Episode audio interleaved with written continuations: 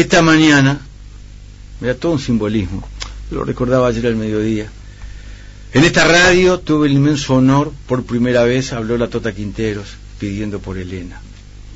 En esta radio, por primera vez, eh, Sara Méndez, con toda esta cosa ridícula, automotora Sorletti. En esta radio apareció Gabazo. Cuando tomamos su voz nos enteramos que era el que leía el comunicado de la gente que trajeron para aquí. En esta radio hablamos de León Duarte. En esta radio hablamos de Gerardo Gatti. En esta radio la Tota me contaba, eh, el loco, el loco Duarte, era loco, Alberto, venía el ataque, nos estaban dando, arreciaba la, la represión y él nos decía, nos tienen miedo, Tota, nos tienen miedo, por eso nos golpean tanto. Siempre me quedó esa, esa imagen, porque hay demasiados cuerdos. Habían demasiados cuerdos en el 70, demasiados cuerdos en los 80, hay ahora demasiados cuerdos. Pero por suerte siempre hay locos, siempre hay gente que sueña un poco más, que sigue creyendo que lo mejor, y lo mejor es lo mejor, está por venir. Qué fuerte, porque acompañamos con este humilde programa a los trabajadores del gas en distintas y emotivas circunstancias. La huelga de hambre continúa con todo lo que esto significa 25 días. Eh, la primera huelga de hambre, cuando los neoliberales nos contaban que la empresa privada generaba la fuente de trabajo, eh, generaba riqueza, se acababa la burocracia. Eh, gas de Francia vino aquí a Uruguay. Y tuve el gusto de acompañar a, los trabajadores en esa instancia. En esta última huelga de hambre también eh, los acompañamos. En esta última huelga de hambre, en esta penúltima, porque en esta última cuando empezó estábamos, estábamos fuera de, del país, también los, los acompañamos. Y en esta mañana los vamos a, acompañar también eh, en esta rueda, en este último programa la 30, eh, en este programa tan emblemático. Y hablando de acompañar, vamos a hacer una cosa. Eh, estoy con gente del Frente Sindical León Duarte. Estoy recordando cuando hicimos una transmisión con la rueda en el sindicato de Aute. ¿Cuánto hace de eso? ¡Pah! 540 años. Eh, era una actividad puntual que tenía la gente allí de, Aute, y ahí fuimos con la rueda, como vamos a seguir siendo a distintos lugares, a distintos colectivos. Ahí estaba eh, Gabriel Portillo, que va, va, a presentar a quien lo acompaña esta mañana y nos va a contar por qué están aquí los dos. Gabriel, buen día, bienvenido. Buen día, Alberto. Este, acá vamos a presentar a Oscar Duarte, el Pato. El Pato. Dirigente de Federación ANCAP. Histórico dirigente de la Federación ANCAP. Exactamente. Histórico dirigente. Y de la mesa de Sí, señor. Sí, señor. En esta conjunción, yo recordaba ayer tuve con otro Duarte, en ah. esta conjunción eh, casi mágica, y yo quería recordarlo hoy, me permití. Eh, perdónenme si reitero pero hay cosas que a mí me emocionan. Entonces, como yo me recordé eh, sobre la es loco, eh, eh, me gusta que haya gente que tenga sueños de, de, locas locuras, que mantenga eh, sueños de loca locura, a pesar de todo y contra todo. Ayer fue un, le dimos un gran homenaje a, a Gatti, a Duarte. Mucha gente, por lo que vi. Mucha gente, la verdad que un excelente marco de público, de gente, de compañeras y compañeros y fue muy emocionante además. Este, eh, habló el compañero Néstor, hijo de León. Sí, sí. Este, y la verdad que estuvo muy muy bueno. Lo digo, para recordar. Claro, claro. En realidad estábamos acá un poco con, con el pato con otro Duarte. Con otro Duarte. Estoy recordando el, el foforito. Eh, claro, hoy hablaba, del, hablaba de la marcha del 20 de mayo. tuve el gusto de reencontrarme con, con Victoria Moyano. Yo que tuve el honor de venir con ella, con su abuela, eh, justo hablamos en la, plaza otro día. me preguntaba, ¿qué es eso el fosforito que me cuenta mi abuela? ¿Qué es eso? Y le conté la, la llama, lo que significaba, y le conté cuando dejó de emitirse esa llama, que fue la señal de resistencia. ¿Cómo andamos, Pato? Sí, buen día. Bueno, en primer lugar, saludar a la audiencia. Si me permitís, también saludar a mis compañeros de, de, de ANCAP, mis compañeros de trabajo, Mm, a los jubilados, a los Mm. compañeros jubilados, el sector jubilado, que, que, bueno, si me habrán contado de lo que fue la construcción de la unidad de la, de la CNT en aquella vuelta con, con las intervenciones de, de Gatti, claro. de León Duarte y de todo el resto de, de la dirigencia de la convención donde entendieron de que habían que dejar algunos algunas cuestiones personales, algunos egos, porque el enemigo estaba fuera de la clase, no estaba no estaba dentro. Y eso fue tampoco fue una cosa fácil, ¿no? Eh, fue un proceso y en ese proceso los hombres van cambiando, la biología va cambiando y el mundo va cambiando y el capital, el capitalismo que tiene miles de años sobre la tierra, este, sabe que tiene que cambiar. Como bien decías hoy, nos pegan tanto porque nos tienen miedo. Y acá quiero introducir el tema este de, de justamente el conflicto del gas. Justamente el conflicto Un gas. pequeño sindicato que da peleas a multinacionales de dos continentes. Primero Europa, ahora aquí América.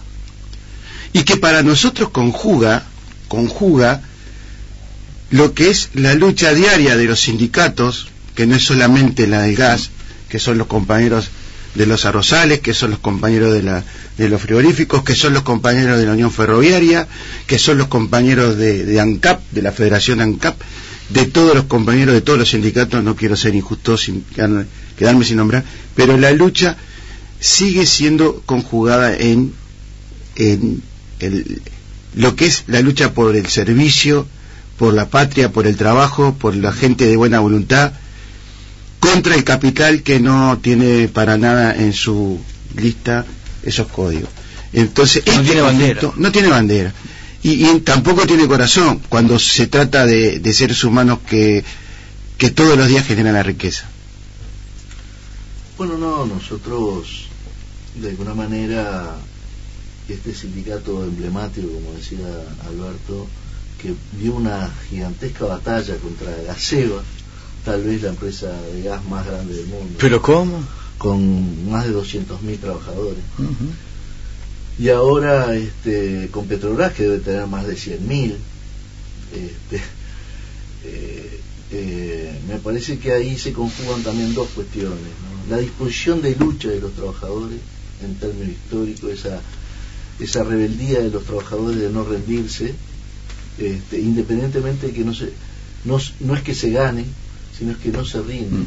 Es decir, es que dan pelea, que es distinto a, a ganar o a perder sino que este, organizan la resistencia de modo tal de poner primero los intereses de lo- del pueblo en materia del servicio público, preocupados siempre por el tema este, del servicio público y por supuesto la defensa de los puestos de trabajo. Hoy eh, la ofensiva patronal de Petrobras es gigantesca.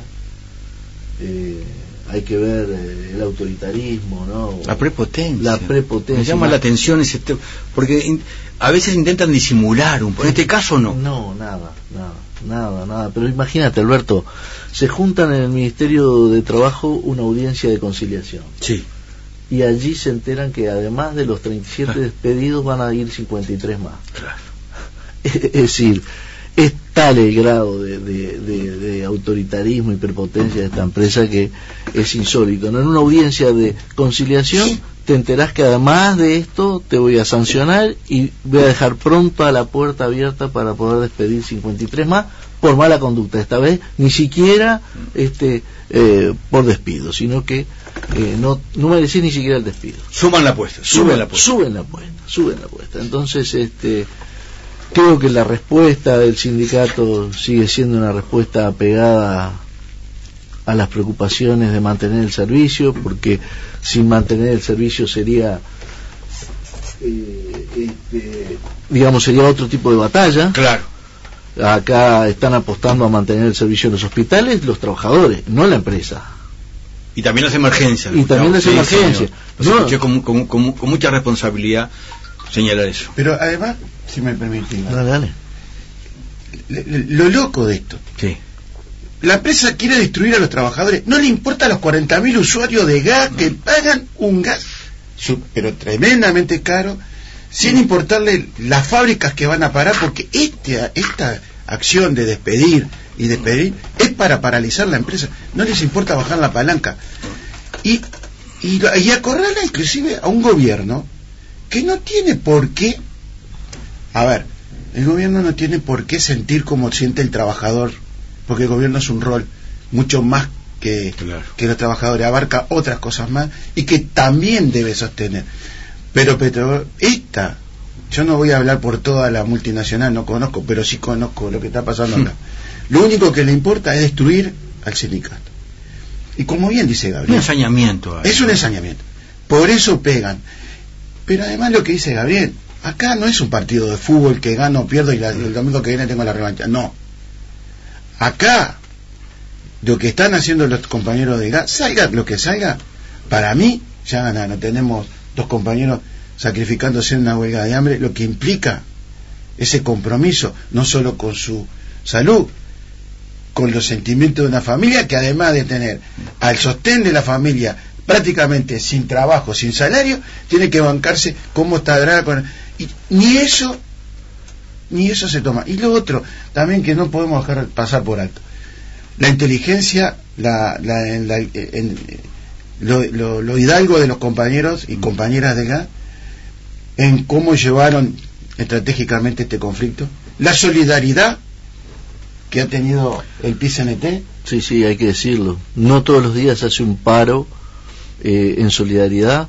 Ya el año pasado, porque aparte, en este breve lapso, es la tercera huelga de hambre que hacen. Sí, señor, por eso decía. Sí, sí, en la tercera.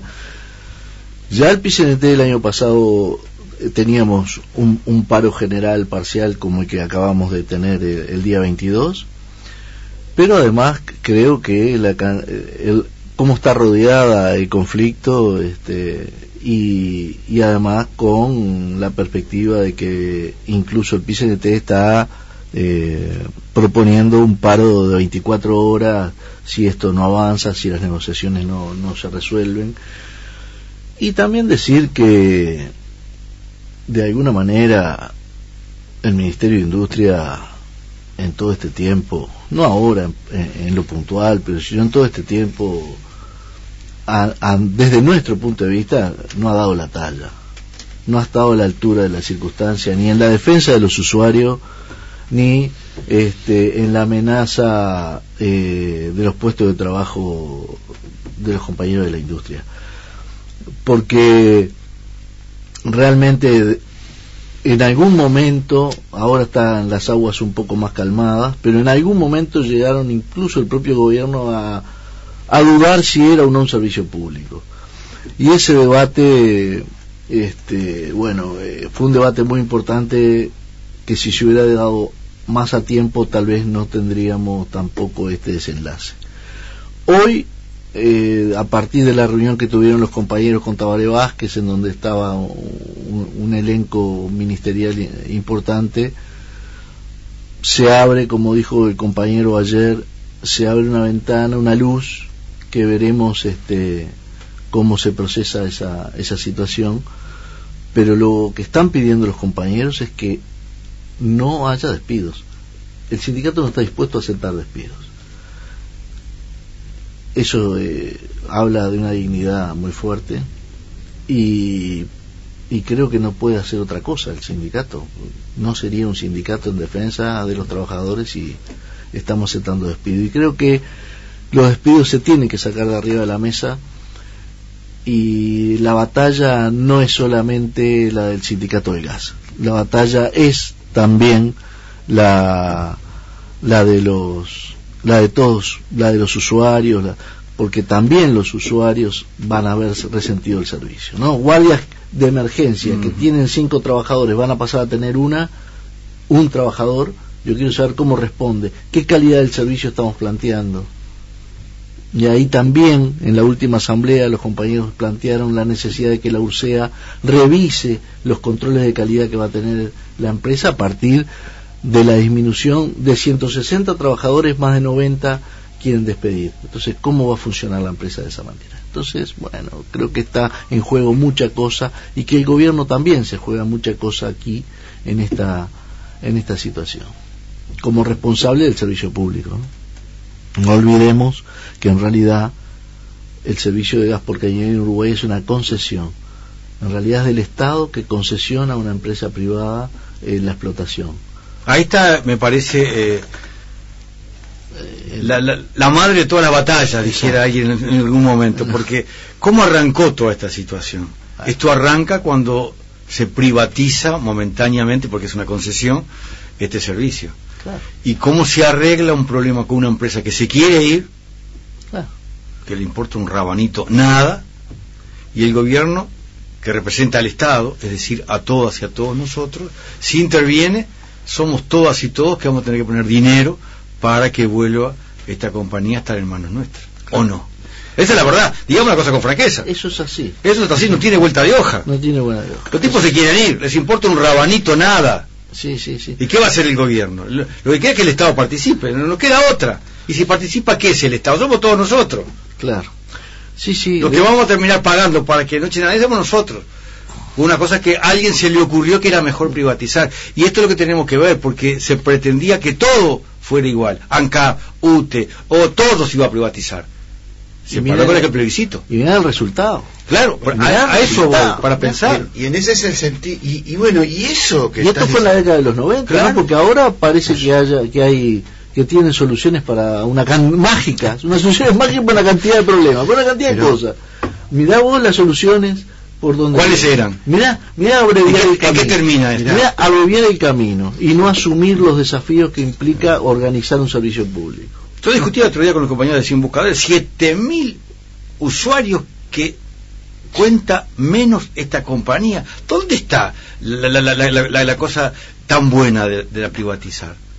No son 7.000 nuevos usuarios, son 7.000 menos. usuarios que cuenta esta compañía. Bueno, pero en, y sobre esa lógica, y sobre esa lógica fue que en el seno de la Federación ANCA de la dirección, porque estamos constantemente discutiendo estas cosas junto a los compañeros de AUTE, con los compañeros de la Unión Ferroviaria en la mesa de, de, de lo este, atroz que es la privatización en servicios fundamentales, básicos, que no que no tienen que dar pérdida. Y esa es también parte de la discusión del movimiento sindical. Nosotros no tenemos que tener empresas de servicio público estatal que den pérdida, no. No debemos tener. Pero tampoco podemos dejarlas morir en función de la rentabilidad de el, capital de turno que venga y con, como tiene un excedente en Asia viene y pone acá y le da la concesión de, un, de gas natural. Pero además, como dice Gabriel, esto no es de ahora. Yo trabajo en ANCAP tenemos una matriz energética que comprendía, y de hecho tenemos un, oleoducto que viene de Paysandú, donde debería haber cruzado la abundante, el abundante gas natural, que inclusive estuvo discutido si hacían un caño y un puente que atravesara eh, en Colonia, uniera Buenos Aires Colonia este con, con un gas también, con un caño de gas. ¿Y qué te voy a contar? Que desde que instalaron eso en la refinería de La Teja nunca, nunca tuvimos la oportunidad de comprar el volumen de gas que tenían que habernos mandado. Y sí, nos obligaban, como ANCAP, a consumir cuando había algún excedente de Argentina, lo tuviéramos que usar o no, por ejemplo en el verano.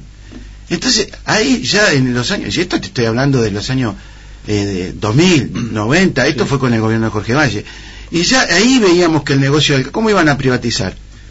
La compañía de gas sacar toda su, su operativa este, de destilación porque producían cap para la compañía de gas y, y, la compañía de gas ahí redestilaba ese elemento para hacer el gas de cañería. Lo tiraron abajo, lo privatizaron porque venía esa cantidad de gas barato y no hubo nunca. Bueno, esa esa improvisación que no era improvisación, los que deciden, los que siempre definen estas cosas tienen muy claro bueno, eso después se vino a, se quiso subsanar con el tema de, de la regasificadora, este, y ahí hubieron algunas cuestiones más que, bueno, que los trabajadores ya venían planteando algunas. Hay conjunciones distintas. Sí. Por un lado el capital, por un lado los grandes intereses y por otro lado también, y hay que señalarlo, la miopía de gobiernos progresistas. Sí, sí. Cuando Evo quiso mandar gas para Uruguay, penosamente el gobierno de Cristina Kirchner ponía unos peajes Astronómico, brutales, astronómico. astronómicos. Entonces también hay que saber de la torpeza por momentos de gente que Claro. uno cree tendría que tener mejores buenas intenciones.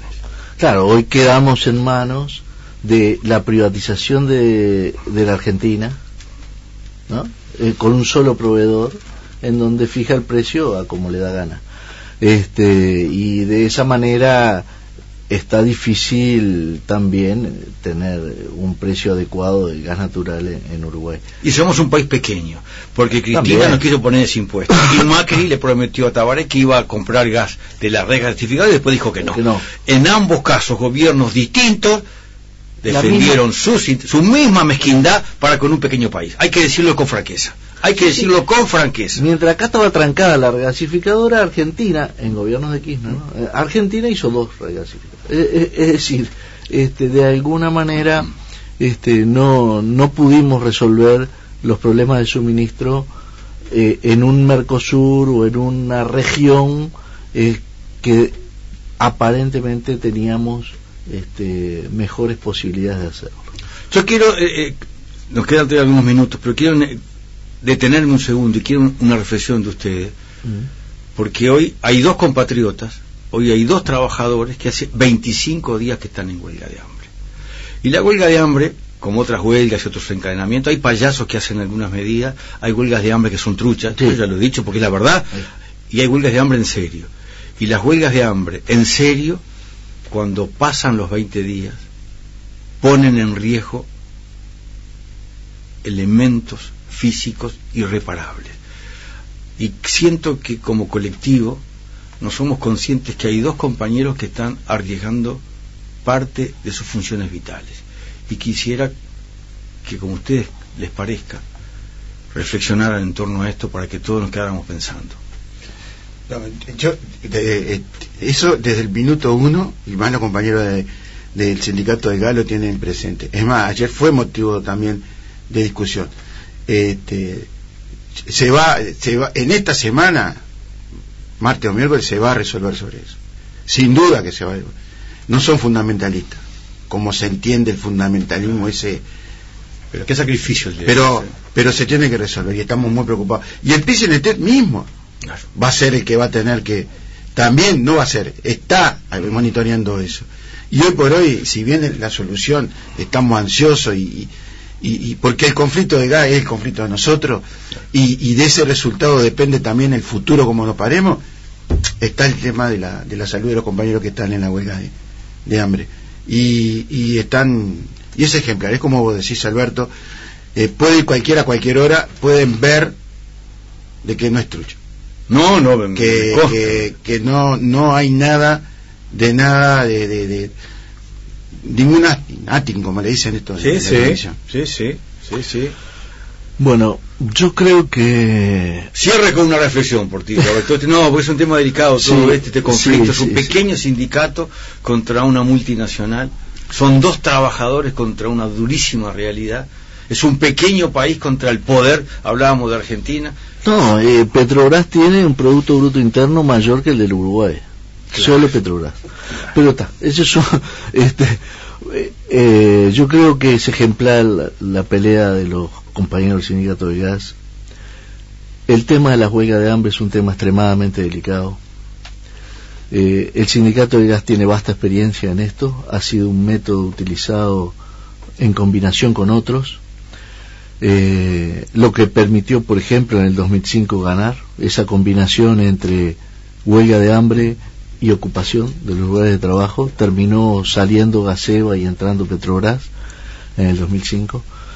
Pero creo que la disposición de lucha, pero en este caso, además de poner el cuerpo, es este, realmente doloroso y implica un sacrificio para todos los demás que tenemos que tratar de rodear eso eh, de alguna manera, porque no solamente están en huelga, sino que están en huelga de hambre. Es decir, están poniendo su físico, el riesgo de su vida, eh, al servicio de una causa colectiva. Por lo tanto, eh, es una cuestión más delicada y, y que ejemplar, ejemplar. La verdad que preocupa demasiado el riesgo físico que en estos momentos ya están corriendo. Yo recuerdo que la, lo máximo que habían llegado era 25 días. El compañero Luis Puy estuvo en la huelga. 25 durísima días, situación. Durísima situación. y hoy ya mm. estamos en 25 días. Por eso decía, hoy, es sábado. simbolismo. Mañana se va a mantener. Veremos mm. qué pasa el lunes. Este, por eso digo que estamos en un límite muy delicado de la situación de salud de los compañeros dispuestos a pelear, ¿no? Dispuestos a mantener. Así que, nada. Si tendremos cosas para preocuparnos y ocuparnos. Exactamente. para sacar conclusiones. sí, sí, sí. ¿Cómo que se llegó a todo esto, no?